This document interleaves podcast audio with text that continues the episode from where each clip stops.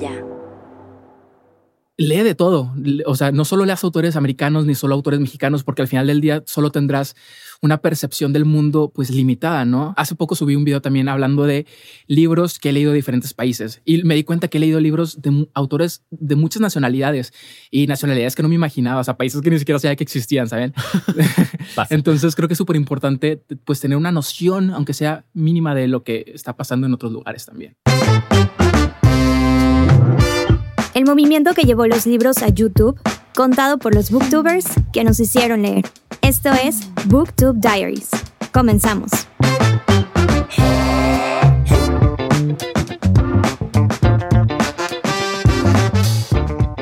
Hola, ¿cómo estás? Te doy la bienvenida a otro episodio más en Booktube Diaries.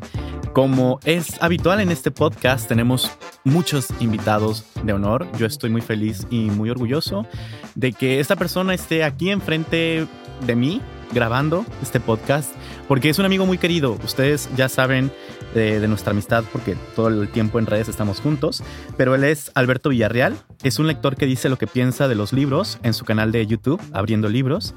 Esta pasión lo ha llevado a presentarse en diferentes ferias de libro, nacionales e internacionales, y a hacer clubs de lectura, donde comparte con los asistentes la magia de la literatura y el extraordinario viaje que ha recorrido como booktuber. Alberto es un romántico empedernido. Cuando se enamoró por primera vez y las cosas no salieron como esperaba, el mejor remedio para curar su mal de amor fue escribir ocho lugares que me recuerdan a ti. Planeta 2016-2019. Todo lo que fuimos lo escribió en aeropuertos, unas veces enamorado y otras con el corazón roto. Anoche en las trincheras, su primer libro de relatos, es su obra más reciente. Alberto querido, un gusto de verdad, como dije al principio, tenerte aquí ¿Cómo estás? Cuéntame. Muy bien, estoy muy feliz de estar contigo grabando aquí el podcast. Pues muy bien, me da gusto. Esta entrevista la hice inclinada justo porque yo sé que tú tienes mucha experiencia en el mundo editorial. Hablamos de, que tú empezaste siendo un lector y luego pasaste a ser booktuber y luego pasaste a escribir. Y bueno, la primera pregunta que me gustaría que justo contaras esta experiencia y este proceso que tuviste es de cómo pasó tu visión hacia el mundo editorial como lector, como booktuber y como escritor. Ok, pues sí, llevo ocho años relacionado al mundo editorial. Mi primer acercamiento fue pues siendo solamente booktuber, ¿no? Em, las editoriales se acercaron a muchos de los booktubers que estábamos en ese momento para colaborar. Éramos como una de sus tantas manos, ¿no? Que, que utilizaban para el mercadeo y posicionar pues los libros que iban saliendo. Recuerdo que las primeras editoriales de las que, que se acercaron a nosotros fue Planeta, que ahora es la editorial con la que he publicado mis tres libros al momento. Y el, intercambio fue como muy amable, o sea, solo nos dijeron, oye, te queremos mandar libros, ya tú sabes si quieres hablar de ellos o no. Entonces, pues acepté porque no me sentía comprometido de ninguna manera. Y este acercamiento inició siendo como nada más, pues nada más de libros, ¿no? Como nada me mandaban libros, pero después, pues había ferias de libro en diferentes ciudades, yo iba a muchas de ellas y poco a poco iba descubriendo más cómo funcionaba el mundo editorial y también iba conociendo a los autores que publicaban con esas editoriales, ¿no? Entonces creo que el intercambio fue más enriquecedor porque como lector no entiendes cómo funciona el mundo editorial, cuántos libros se publican, cómo se publican, quiénes trabajan en ellos. Entonces, eh, poco a poco fui descubriendo algunos secretitos por ahí. que bueno, yo llevo mm, cuatro años de ser escritor para Planeta, pero he colaborado con muchas otras editoriales y me gusta como preguntar a, todo, el, a todo el mundo qué es, cómo, cómo funciona, ¿no? Y es muy diferente el trato entre editoriales, o sea, tú que has trabajado pues con Planeta, ya llevas estos años trabajando, pero desde el principio empezaron con la colaboración, pero ¿crees que sea diferente a como es con algunas otras, ya sea Random House o la editorial Océano? Sí, cada editorial es, es diferente. Yo con Planeta siempre me sentí muy cómodo desde el principio, justo por eso eh, siempre supe que quería publicar mis libros con ellos cuando se llegara el momento. Pero todos han sido súper amables, nunca me he sentido presionado como por ninguna editorial, ¿sabes? Porque hay muchos booktubers que de alguna manera se sienten obligados a dar críticas o reseñas positivas sobre los libros o que los obligan incluso a, hablar de libros o eso es lo que ellos dicen. La verdad es que yo nunca he sentido como esa obligación y es creo que es lo que ha mantenido el canal como tan variado, porque hay booktubers que a lo mejor solo te hablan de una editorial, ¿no? Porque es la editorial que les está mandando libros. Y bueno, ahí es un poco complicado porque el, pues ya realmente no es tu opinión la que estás dando, estás, estás sesgada por, por lo que están exigiendo las editoriales. Yo creo, o sea, yo creo que no pasa mucho, pero sí hay un par de, de, booktubers que sí como que se manejan en cierto, en cierto campo editorial, ¿no? O sea, que a lo mejor no que sean sus preferidos, pero sí, pues les llegan muchos más libros de esa editorial que de otra y no está mal, digo, cada quien tiene sus maneras de crear y de hacer videos. Pero cuéntame cómo fue ese primer encuentro con Planeta, o sea, en principio de que colaboraras como booktuber y luego cuando colaboraste como escritor, o sea, cómo se comunican contigo para contratarte o cómo se comunican contigo para decirte, oye, necesitamos que hables de libros en Internet. Bueno, yo hablaba, ellos nunca me pidieron que hablara de libros en Internet. Eh, esto fue hace mucho tiempo, llevo ocho años en Booktube. Entonces ellos se acercaron en los primeros meses que inició el canal. No recuerdo muy bien el acercamiento. Solo lo, único que recuerdo es que me mandaron a lo mejor un correo de, oye, vamos a ir a Monterrey, que yo soy de Monterrey. Vamos a ir a Monterrey, a la Feria del Libro. Estaría padre que nos conozcamos para hacer como un intercambio y demás. Y de que, ah, perfecto, sí, está bien fui a la feria del libro, conocí a las personas que estaban en la editorial en ese momento que ya no están trabajando ahí y me cayeron súper bien y me dijeron, oye, ¿qué libros te interesan? ¿Qué quieres leer? Y luego me regalaron libros. Yo era la persona más feliz del mundo porque eran libros gratis. Eh, y ya, o sea, te digo, nunca, nunca me dijeron, pero oye, tienes que subir un video hablando de este libro. Como condicionarte, ¿no? Claro, jamás me condicionaron y creo que por eso funcionó pues la estrategia, ¿no? Porque a veces creo que el error de los booktubers es creer que le deben algo a la editorial y creer que les están dando cosas gratis cuando pues realmente es un intercambio. ¿Y, al principio no lo sentiste así? O sea, desde el principio sabías que era un, una opción, ¿no? Hablar de los libros o no. Porque cuando se comunicaron conmigo, yo sí sentí como, pero era más cosa personal, ¿no? O sea, de que, ay, tengo que hablar de estos libros por compromiso, ¿no? O sea, porque en realidad quiero que siga, se siga manteniendo este trabajo y porque me gusta esta, esta especie de contrato, entre comillas, que no es contrato, pero... Creo que yo nunca me sentí así, pero probablemente hablaba mucho de los libros que me mandaban, porque en esos momentos pues yo era mucho más chico. Eh, no tenía tanto dinero como para comprar libros y todos los libros que quería leer, o sea, era imposible. Y pues ellos me mandaban y me mandaban libros, entonces era lo que leía. Llega un momento, en la, actualidad, por ejemplo, que tengo dinero para comprar libros que me interesan y además todas las editoriales o muchas de ellas me mandan libros. Entonces a veces ya se vuelve imposible leer todo lo que te están mandando, ¿no? Y de hecho, siempre que, que las editoriales me escriben, les digo, pues si quieres me pueden mandar libros pero no te aseguro que los vaya a leer porque tengo muchas cosas que leer o, ¿sabes? Ni siquiera... Y aparte ya eres escritor, o sea, no nada más tienes muchas cosas que leer, también tienes que investigar. Claro, la gente empieza a trabajar y ya el booktube siempre ha sido como un hobby de cierta manera y no se le puede dedicar todo el tiempo del mundo. Y bueno, ¿cómo lo ves ahora después de muchos años de trabajar con ellas y de evolucionar también como lector y como, como booktuber? ¿Cómo crees que ellas, las editoriales, vean ahora los booktubers? O sea, porque al principio hablábamos de este intercambio, ¿no? Pero creo que siendo objetivos, sí había como una especie de marketing, ¿no? O sea, prácticamente nos somos el marketing en el que no sé si gastan, no, sí gastan, porque pues los libros al final del día es imprimirlos y todo eso es un gasto, ¿no? Pero pues sí fue una opción que les brindó mucho más campo. Eh, ¿Puedes contarnos un poquito al respecto?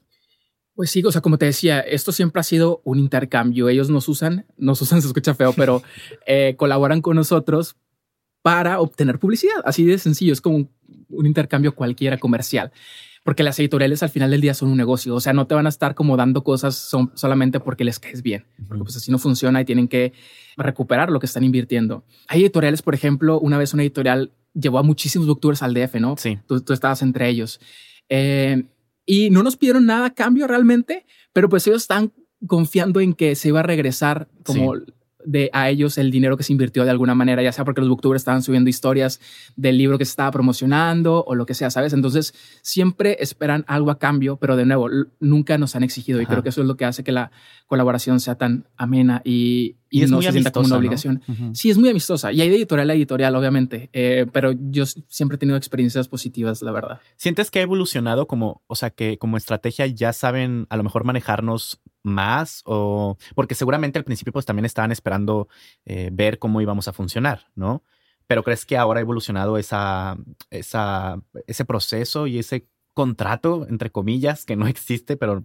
Uy, es, es, es muy difícil. Creo que a lo mejor en esa primera etapa era más como tal cual un intercambio sin exigir nada, pero después empezaron a, a, existir estos booktubers nuevos, ¿no? Que ya veían que a los primeros booktubers les regalaban libros, entonces empezaban a subir videos porque también querían tener libros gratis, ¿no? Entonces ya estás como en una posición de desventaja siendo booktuber porque pues tú eres el que quiere los libros, ¿no? Ya no es como que alguien se, se esté acercando a ti, sino que Ah, los ya. booktubers ahora buscan a las editoriales. Sí. Entonces, si tú buscas a la, a la editorial, estás en una posición de desventaja y eso lleva a que a lo mejor la editorial te pueda pues pedir, oye, sí, te, te mando libros, pero más, claro, te, sí. te puede comprometer. Pero pues no, no es mi experiencia y creo que eh, tampoco es la experiencia de la mayoría de las personas que conozco en Booktube. Pero seguramente sí, sí existe este intercambio, a lo mejor ya más forzado o por contrato o co- contrato hablado, por lo menos. Oye, y cuéntame, ¿por qué te interesa tanto, o sea, el mundo editorial? Yo sé que aparte, pues trabajas y a eso te dedicas, pero ¿hay algo en particular que te interesa mucho? Pues me interesa todo el mundo editorial. Al final del día, pues como tú lo dices, es a lo que me dedico. Eh, me gusta mucho investigar de cómo, funciona, porque de nuevo, cuando eres lector no entiendes nada. O sea, cuando yo empezaba a leer, ni siquiera me interesaba de qué editorial era el libro que estaba leyendo. Y no, o sea, no sabía que existían en las editoriales, pues los editores, pero además existía el equipo de marketing, el equipo de publicidad, de ventas, de diseño. Es un equipo muy, muy grande que trabaja en cada uno de los libros que se publica.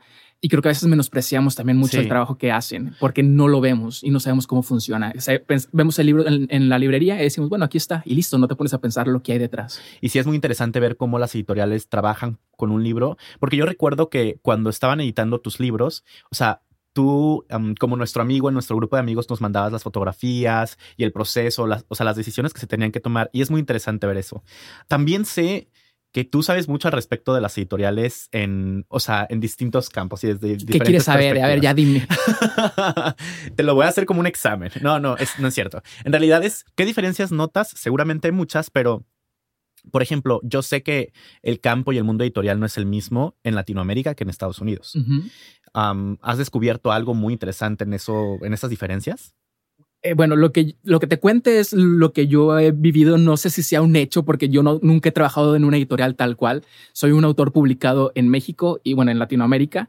Entonces lo que te digo es lo que he escuchado y lo que he leído.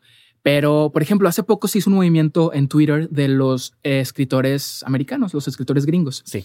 en los que para evidenciar la disparidad de, de- de pagos entre hombres y mujeres, eh, personas blancas y personas negras, y sabes, como Todo, toda esta gama de, gama ajá, de nacionalidades y colores de piel y preferencias sexuales y demás, ellos estaban exponiendo cuánto les pagaban de adelanto por cada uno de sus libros.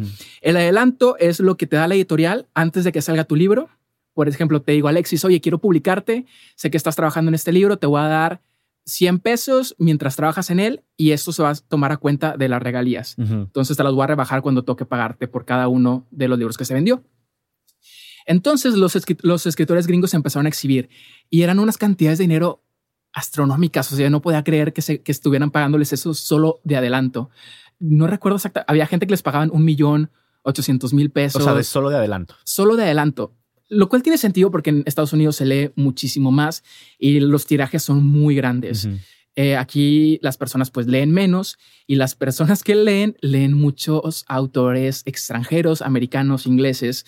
Entonces pues las ventas de los autores de casa, los autores latinos son más bajas, por lo tanto les pagan menos de regalías. Bueno, no, no les pagan menos, sino que reciben menos reciben porque menos. se vende menos Claro. y les pagan menos de adelanto también. Cuéntame cómo fue tu evolución al darte cuenta de esto como lector, porque seguramente, o sea, lo viviste también como lector en el sentido de que de pronto te diste cuenta que el talento mexicano no está ganando tanto.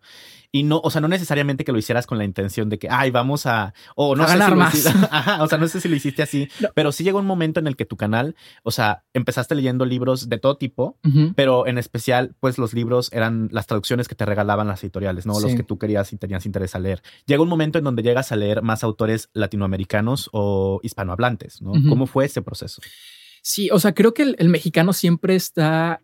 Hay muchas cosas en su contra, ¿no? No solo en los escritores, o sea, incluso en YouTube. O sea, si eres un youtuber gringo, ganas más que un youtuber mexicano. Entonces, en todos ya estamos acostumbrados a ganar menos, ¿no? La verdad, Malamente.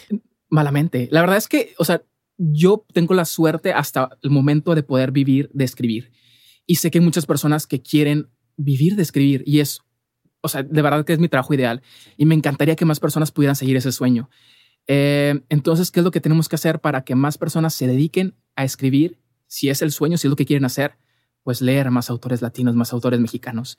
Cuando me di cuenta de eso, dije, bueno, tengo que, si está en mis manos, a lo mejor una partecita, el fortalecer a, la industria mexicana, eh, pues lo voy a hacer. Entonces empecé a leer a muchos autores latinos, a muchos autores mexicanos, empecé a hablar de ellos en el canal de, de Booktube, pues para muchas de las personas no, no, leen autores latinos no porque no quieran, sino porque no saben que existen estos libros, porque nadie les está dando promoción, nadie está recomendándolos de nuevo, porque todos estamos leyendo autores gringos, autores ingleses, sobre todo en lo juvenil. En lo juvenil hay, me parece, menos contenido pues local.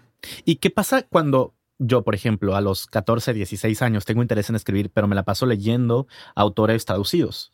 Pues mira, yo no sé qué pase, pero te puedo decir qué es lo que pienso que pasa. Pero ajá, en el proceso de escritura. Claro, o sea, se va a leer como una traducción, porque lo que estás leyendo es una traducción, no estás leyendo al, al, autor, eh, a menos que lo esté leyendo en inglés, pero al momento de que tú vayas a escribir en español, igual lo estás traduciendo.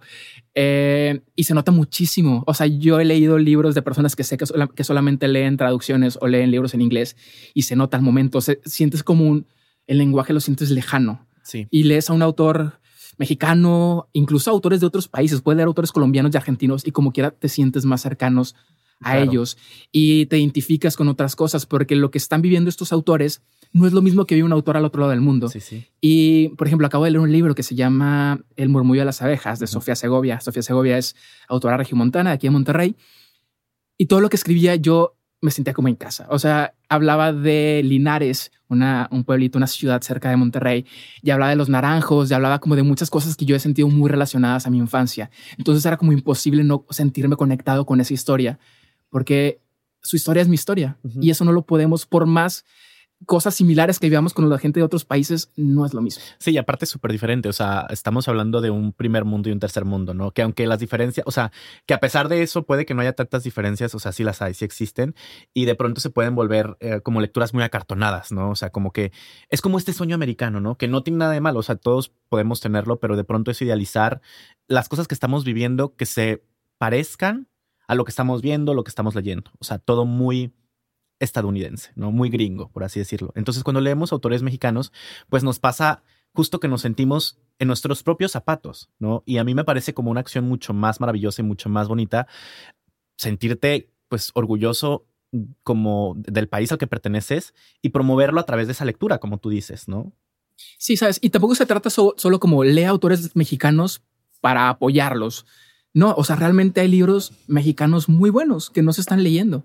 Y sabes que justo también en, en, mi universidad, yo estudié letras hispánicas, una maestra me decía de que ustedes que tienen la oportunidad, porque en mis tiempos mm, es una maestra ya mayor de edad, ¿no? En mis tiempos no, existían tantas traducciones. O sea, ustedes tienen esa, esa oportunidad. Si nosotros queríamos leer una, un libro de, en, X idioma, pues teníamos que aprender ese idioma. Y ustedes no, ustedes tienen esa oportunidad. Yo creo que también hay que saber aprovecharla, pero no como... Sí, claro, o sea, lee de todo.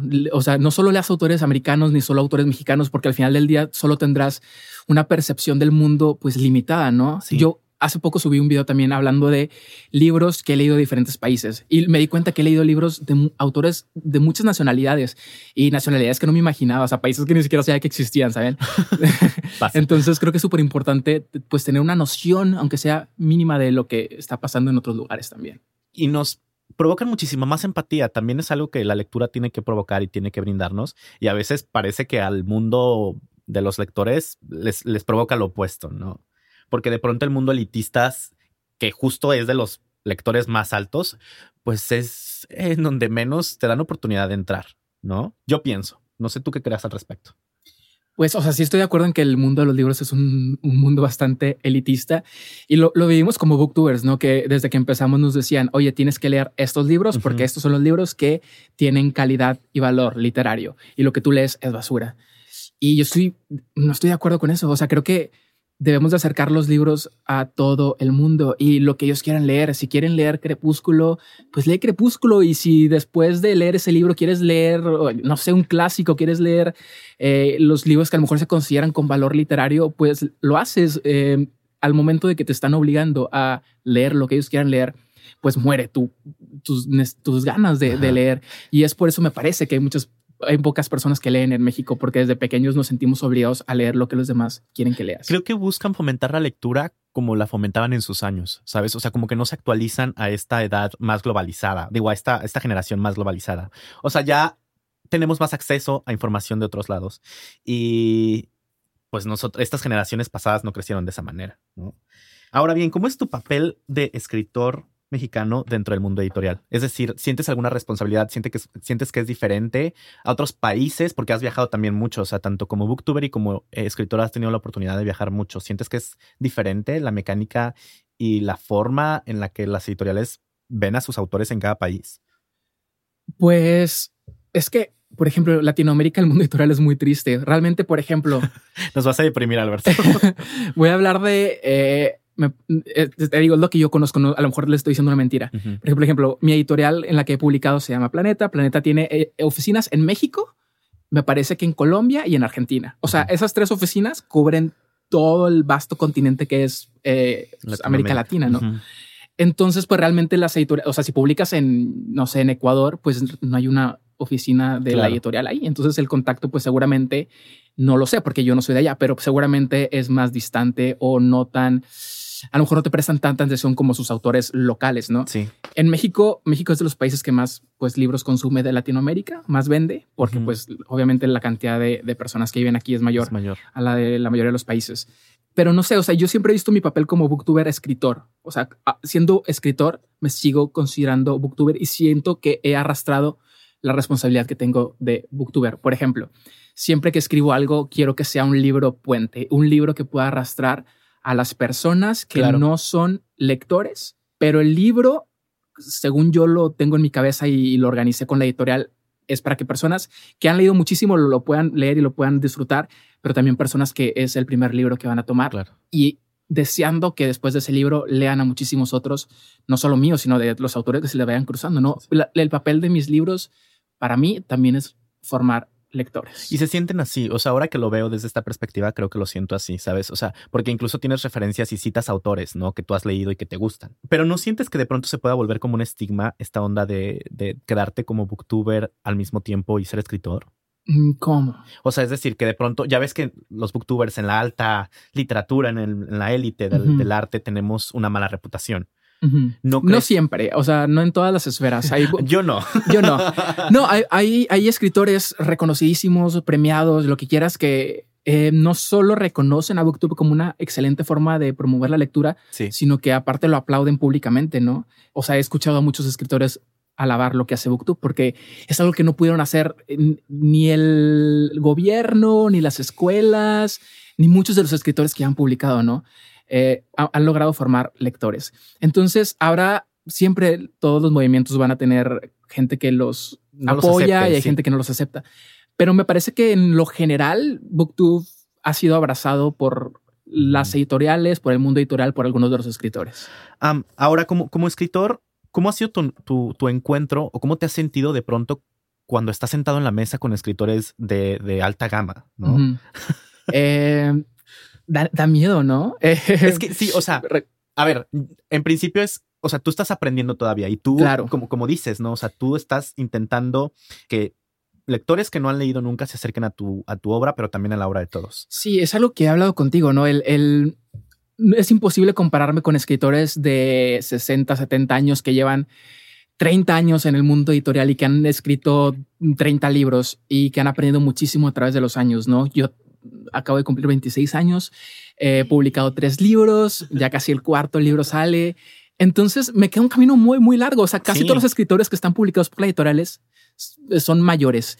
Entonces sé que no estamos en la misma etapa de la vida y sé que ellos han aprendido muchísimo más y siento que voy por un buen camino. O sea, siento que, sí, que aprendo con cada libro, que aprendo de los escritores, de los editores con los que me he cruzado y siento que cada libro es mejor que el anterior. Pero no, o sea, es imposible no compararte cuando estoy sentado con, con, con, escritores que sé que tienen peso en el mundo editorial, siempre me pongo muy nervioso y siempre pienso mil veces lo que voy a decir antes de decirlo. Entonces me vuelvo como un pequeño robot y siempre son, son muy amables todos los con los que me he cruzado. Pero si estás pensando como que, híjole, no quiero decir nada que pueda parecer tonto porque lo van a juzgar y van a decir que, ya sabes, es como que el, el niño que publican porque pues a lo mejor mueve gente o porque sí, sí. vende o porque lo que sea y realmente pues no tiene valor literario.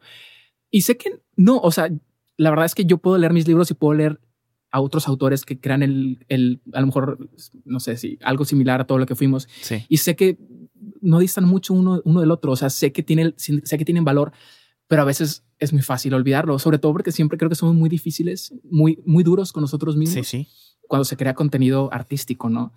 Es difícil, pero Lo has El llevado hecho- muy bien. el hecho de estar, o sea, el hecho de estar sentado en una mesa con otros escritores con peso es por algo. O sea, puede ser suerte, puede ser inteligencia, puede ser ventas, puede ser lo que quieras, pero algo se está haciendo bien. Entonces, eso me hace sentir un poquito más seguro. No sé si te lo había comentado ya, pero es momento de aplaudirte un poquito. Yo sé que te encanta, pero, o sea, yo estoy muy orgulloso de ti, de verdad te aplaudo mucho porque, o sea, a ver, ya vas por tu casi quinto libro, porque tienes un libro.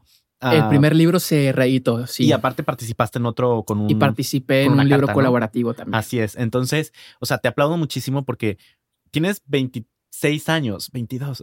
22, Pero- podemos fingir. Pero Pero- son 26 recién cumplidos, es como que se baja al 25. Pero no, o sea, y y ya tienes cuatro libros publicados. O sea, hay gente, o sea, Juan Rulfo publicó tres libros. Claro, con alto valor eh, literario. No, pero, o sea, a ver, no te compares, amigo. Estamos hablando justo de esto. Yo te aplaudo Tú me por eso. comparaste. No, no. O sea, yo estaba haciendo como esta idea de, de que de pronto me, me parece esta. Sí, o sea, sabes, me siento muy afortunado. Eh, hay muchos autores que tienen la fortuna de ser publicados por primera vez, pero híjole, su libro vendió lo que algo que no se, o sea, fue un fracaso, no vendió lo que se esperaba.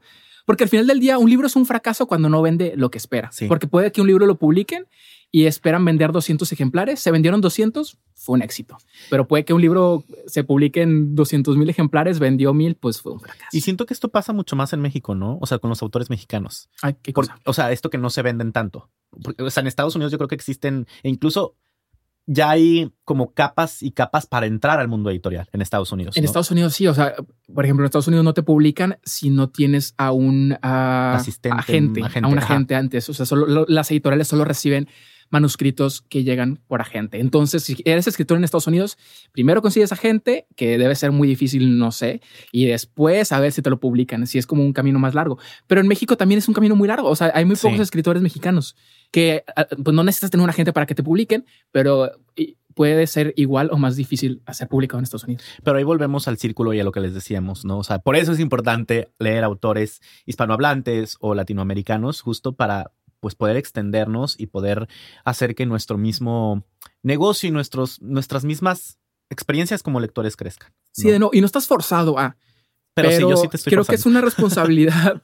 es como la otra vez leí, no sé quién mexicano. dijo que, que los escritores son los que mantienen el mundo editorial porque son los que más leen libros. Entonces, al final del día es como yo compro tu libro, tú compras el mío y así nos vamos sobreviviendo, ¿sabes? Como apoyándonos entre nosotros. Sí, Que creo que esto funciona como en cualquier ámbito artístico, ¿sabes? Seguramente la gente que actúa en teatro es la que más alimenta la industria, ¿no? Porque también ven otras obras de teatro. Entonces, al final del día, pues es apoyar a las personas que están haciendo lo mismo.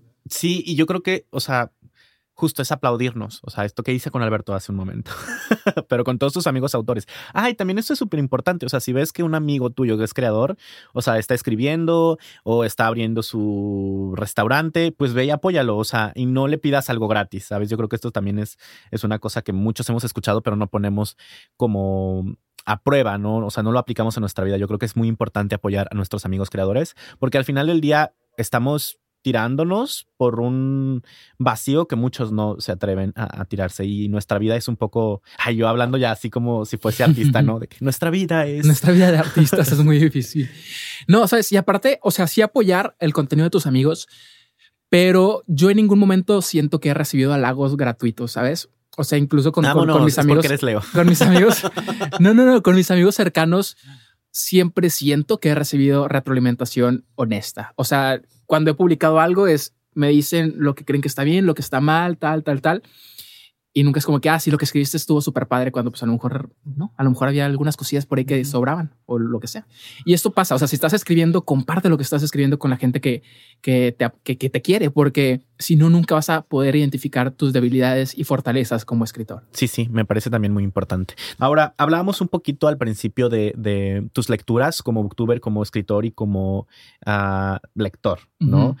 Cuéntame cómo ha sido esa evolución, o sea, cómo pasaste de, de leer como, como niño a leer como booktuber a leer como escritor. Pues mira, cuando los primeros libros que leí, de nuevo, yo no tenía dinero para comprar libros y no sabía qué libros la gente lee, ¿sabes? Es como que no sabía qué leer. Entonces leía lo que se me cruzaba por el camino, sobre todo las lecturas que le mandaban a mi tía. En ese momento me parece que estaba en la prepa o en la universidad, que uno de esos libros fue La cerillera de Andersen, me parece. Eh, es un cuentito muy chiquitito. Eso fue, me parece que fue el primer libro que leí. Y pues leía lo que se me iba cruzando en el camino. Después llegaban como los primeros libros que de verdad me llamaban la atención, como Harry Potter, ¿no? Que era como, papá, por favor, cómprame el libro, porque pues yo no tenía dinero, yo no trabajaba, era un estudiante pues normal, ¿no? Eh, normal. con sueños, metas y tristezas también. Em, y cuando empecé a ser booktuber, pues ya era como, tengo que leer más, aunque no tenga dinero, a ver cómo encuentro la forma, tengo que juntar dinero o tengo que hacer book tags como para ir llenando el contenido ahí, ¿no? Para que no estuviera vacío. ¿Sucede? Porque sí, porque la gente ya estaba como empezando a recomendarme libros, entonces me, bombardeaban todo el tiempo y era como que, ah, sí, libro me llamó la atención, lo voy a leer y este otro y este otro, ya, sabía que quería leer. Fue el primer momento en donde fue como afianzando mis gustos literarios. Ya después, pues ya empecé a tener trabajo y tener dinero para comprar mis propios libros, entonces eso ya no era un, obstáculo y pues leía lo que se me, lo que se me antojaba, ¿no? Por suerte, porque sé que leer sigue siendo y seguramente seguirá siendo un, lujo en, en México y en muchos otros países que hay alternativas, pero bueno, eso a lo mejor es para otro momento. Em, en Booktube ya empezaba a recibir recomendaciones, leía lo que pues, se me antojaba. Cuando me di cuenta de este como esta debilidad en la literatura mexicana en venta, sobre todo, pues dije, bueno, voy a apoyar al contenido que se está creando en, mi país eh, y recomendarlo también.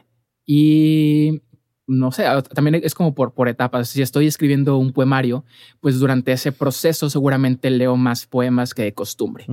Pero creo que mis, mis dos como géneros favoritos pues siempre será la novela y el poema.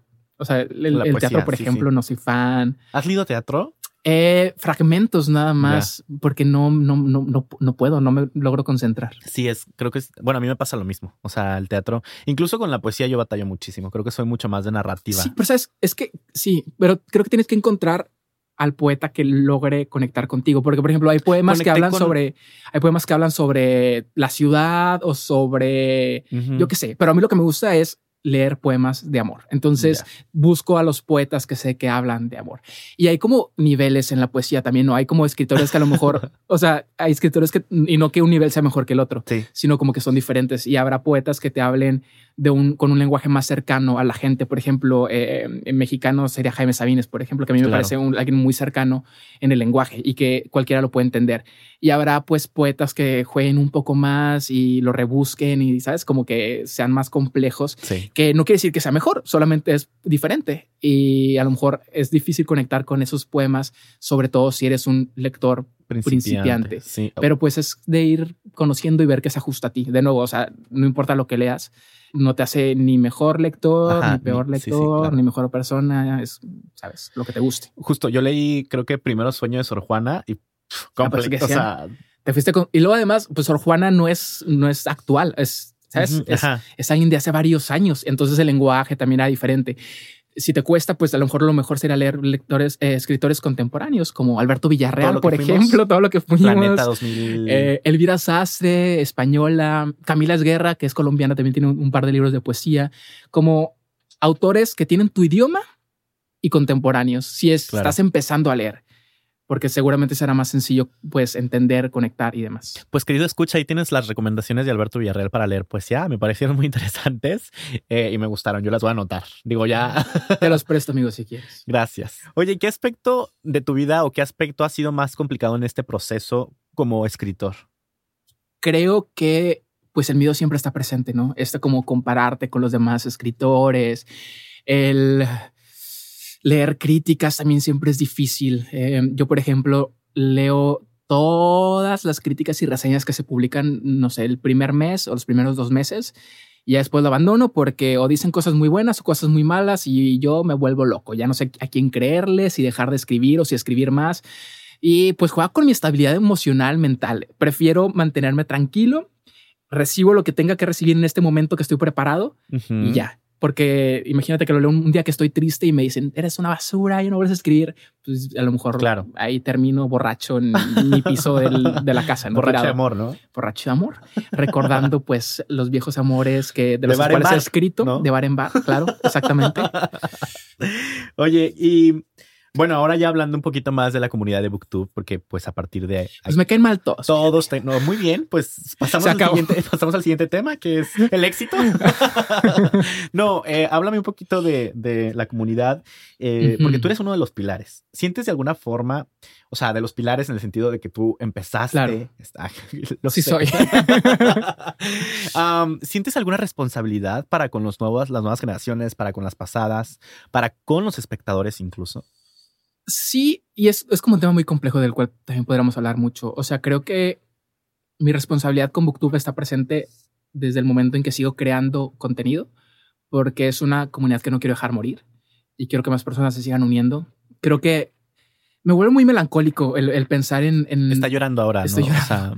en los primeros instantes donde se iba formando la, la comunidad, ¿no? Era muy bonito y todos compartíamos lecturas y viajábamos a las mismas ferias del libro y tratábamos de hacer que las personas se acercaran a los libros. Era como una...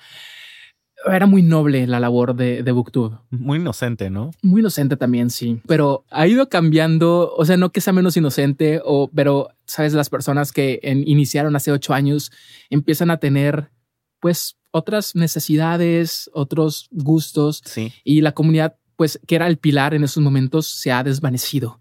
Eh, hay, hay, personas que siguen creando contenido, pero ya no es lo mismo, ¿no?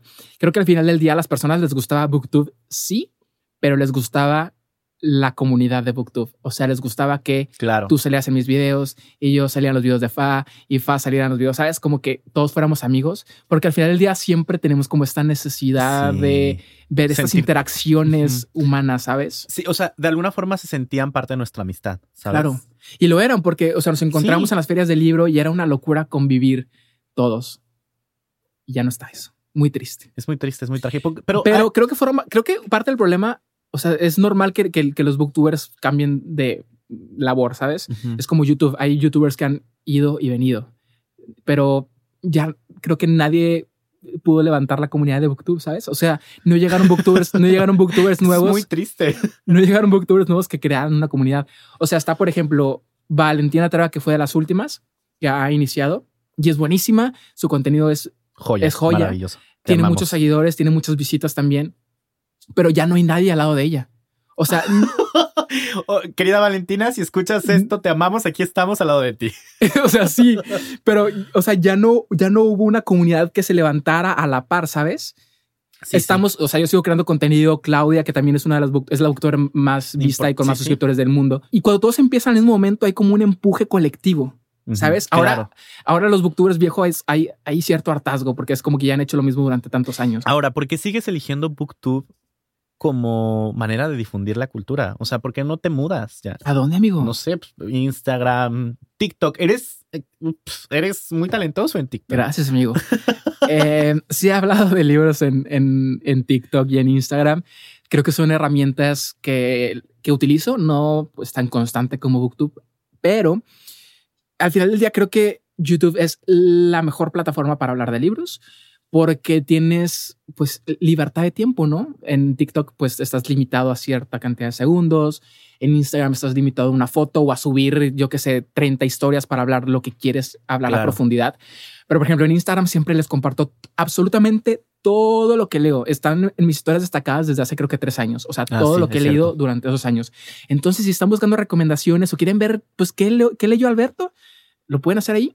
En TikTok también tengo algunos pero, o sea, siempre he creído que, que YouTube es la mejor plataforma para hablar a profundidad y del libro. Bueno, ya hablamos un poquito de esta generación pasada. ¿Tú crees que lo que extrañas más de estas primeras generaciones es tal cual la comunidad?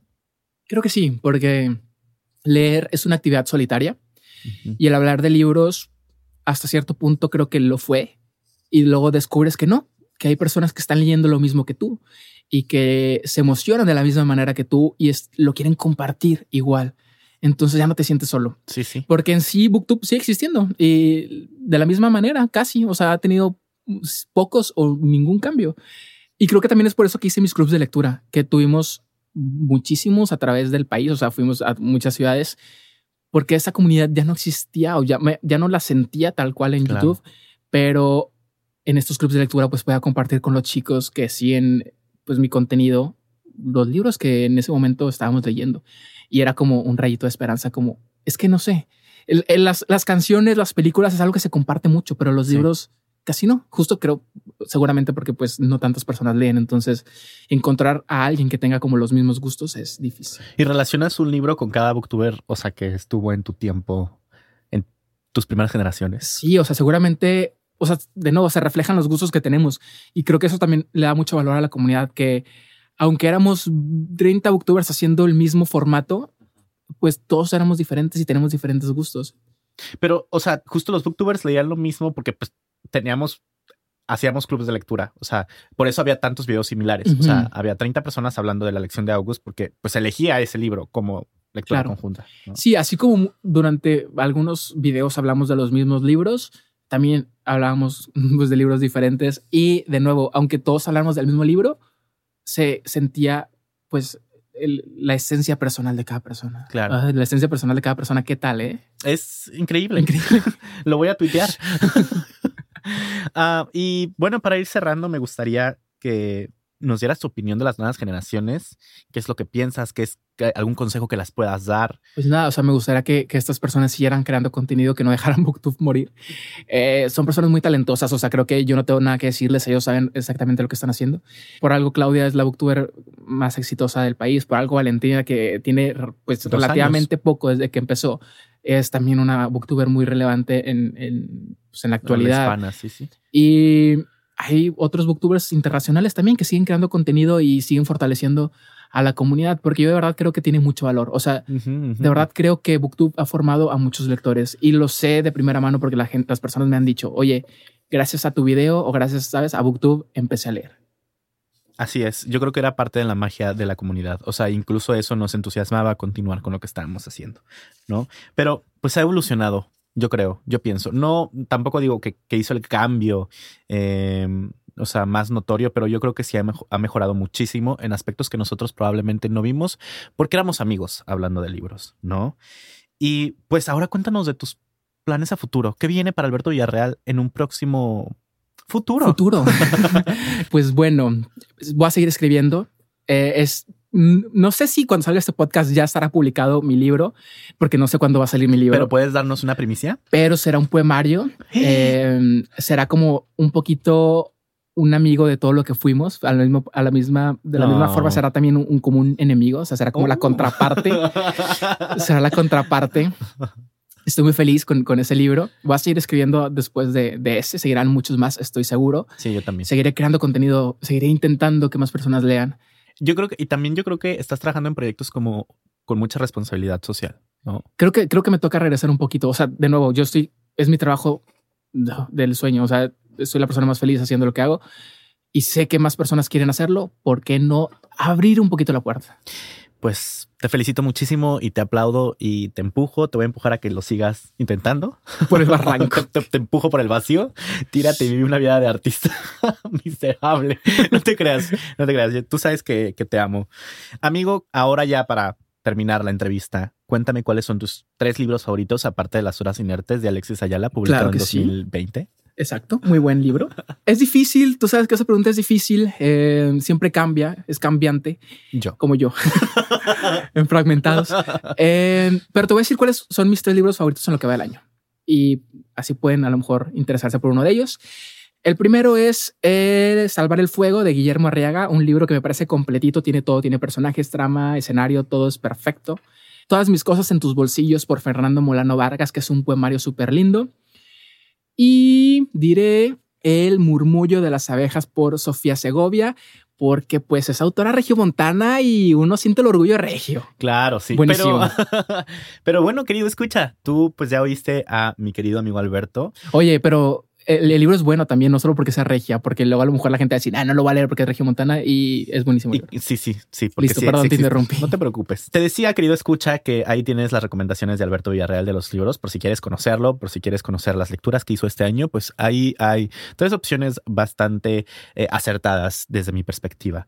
Y pues bueno, te agradezco muchísimo, Alberto, por estar aquí. De verdad ha sido Muchas gracias por tenerme acá. Estoy muy feliz de que eh, exista esta capsulita que va a ser como una cápsula del tiempo para el futuro y ver qué era de Booktube en este 2020, 2021. Y antes, mucho antes, ¿no? antes.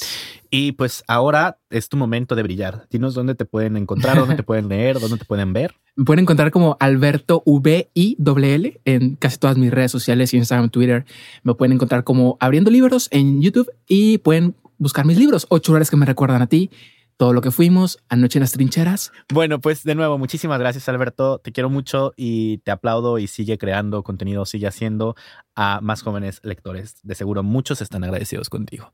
Querido escucha, también nosotros tenemos muchas redes sociales, entre ellas estamos en Facebook, Instagram y Twitter y nos puedes encontrar como Himalaya Latinoamérica. Te agradecemos por seguirnos también y recuerda que ahí puedes estar revisando todo el contenido de calidad que tiene la plataforma. Te lo digo como testigo, es contenido de calidad. Y por mi parte, a mí me puedes encontrar como Alexis Ayala OT en todas las redes sociales. Pues nada, te agradezco también que hayas llegado hasta esta parte de la entrevista. Nos vemos en un próximo episodio. Esto fue Booktube Diaries. Hasta luego.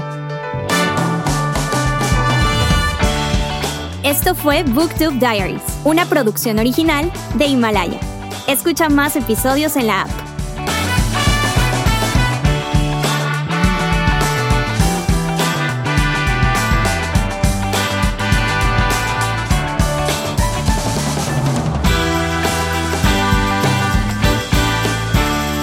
Edición de audio por Mike Guerra. Dirección editorial por Alexis Ayala y Samuel Gómez. Mezcla y supervisión musical por Samuel Gómez. Este episodio fue producido por Dementes Studios.